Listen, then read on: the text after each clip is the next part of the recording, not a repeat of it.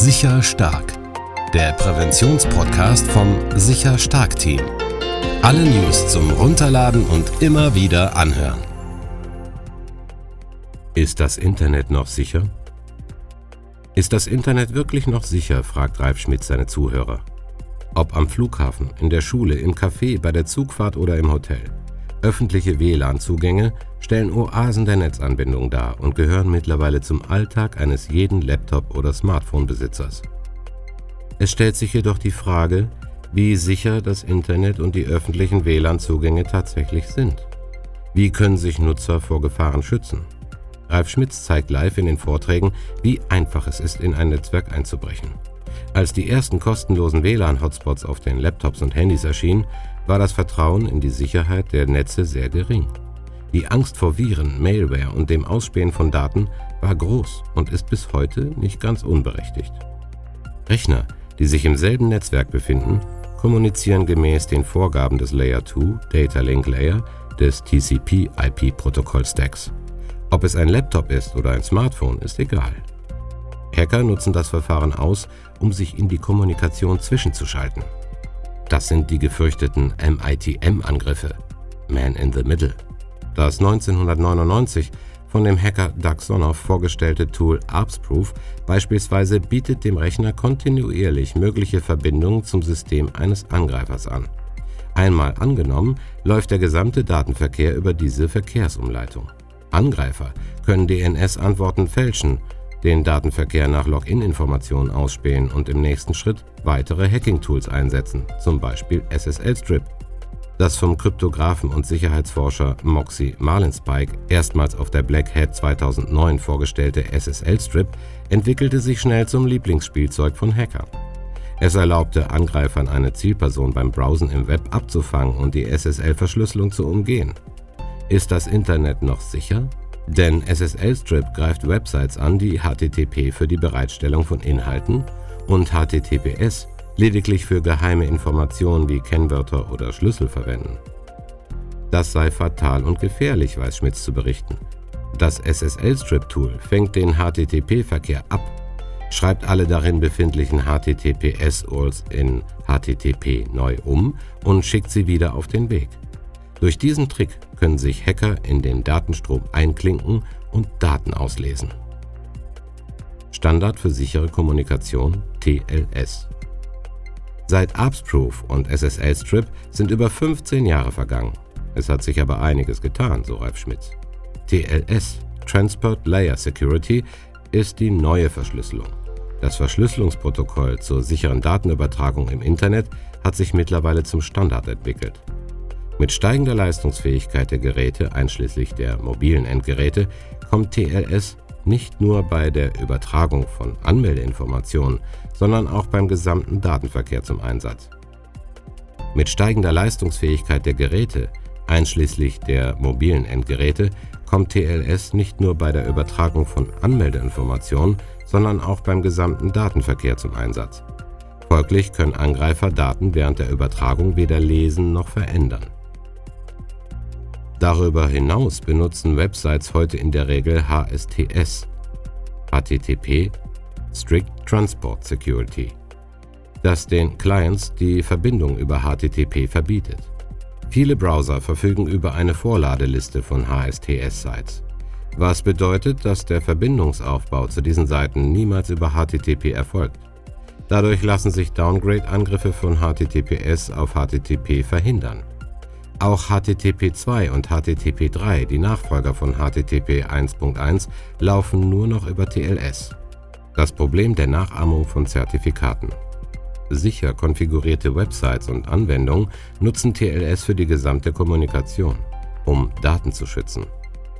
Wie sieht es aber mit der Authentifizierung aus?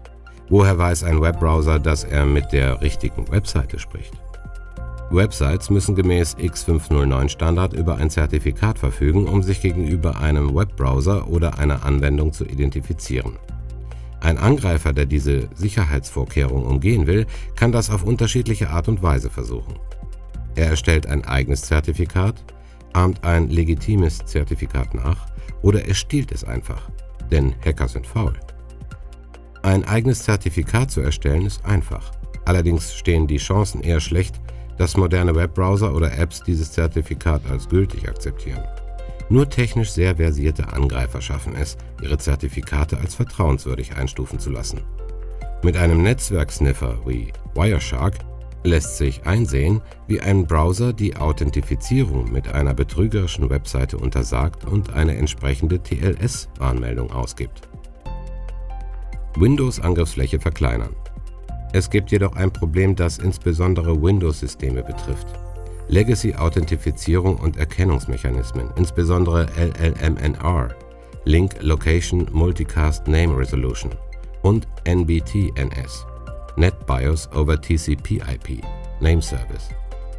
Ein gerissener Angreifer kann diese Dienste missbrauchen und Windows-Betriebssysteme dazu bringen, sich mit einem bösartigen Server zu verbinden. Das bekannte Responder-Tool automatisiert solche Angriffe. Ganz wichtig, hier empfiehlt es sich, die Legacy-Systeme zu deaktivieren, sofern sie nicht nötig sind.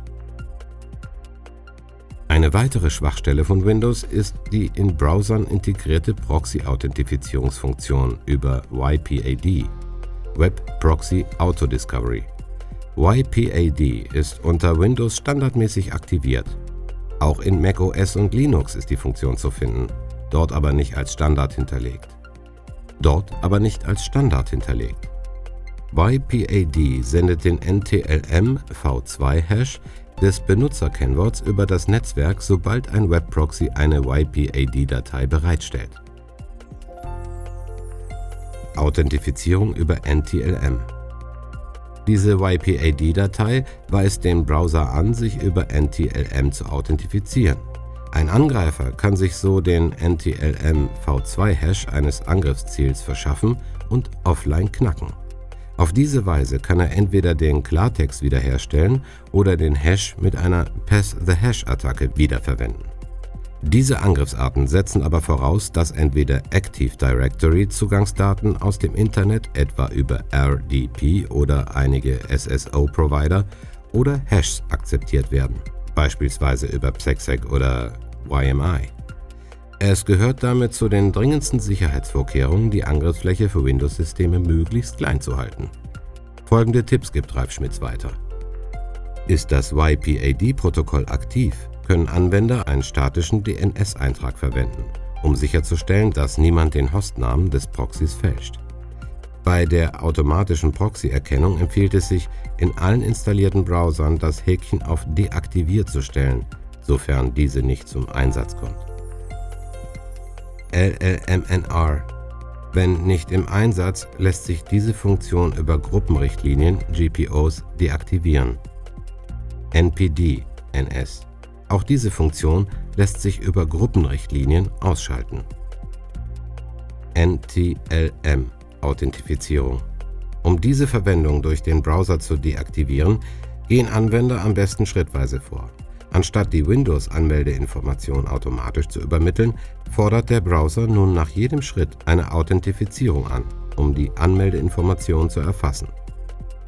Firewalls diese Sicherheitssysteme sind und bleiben essentiell, um öffentliche WLANs ruhigen Gewissens nutzen zu können.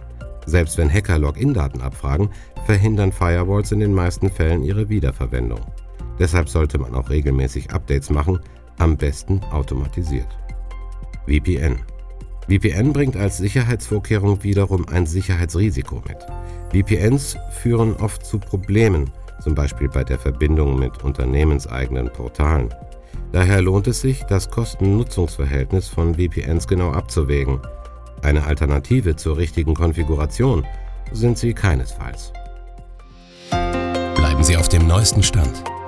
Abonnieren Sie unseren Podcast und helfen Sie uns, Kinder stark zu machen.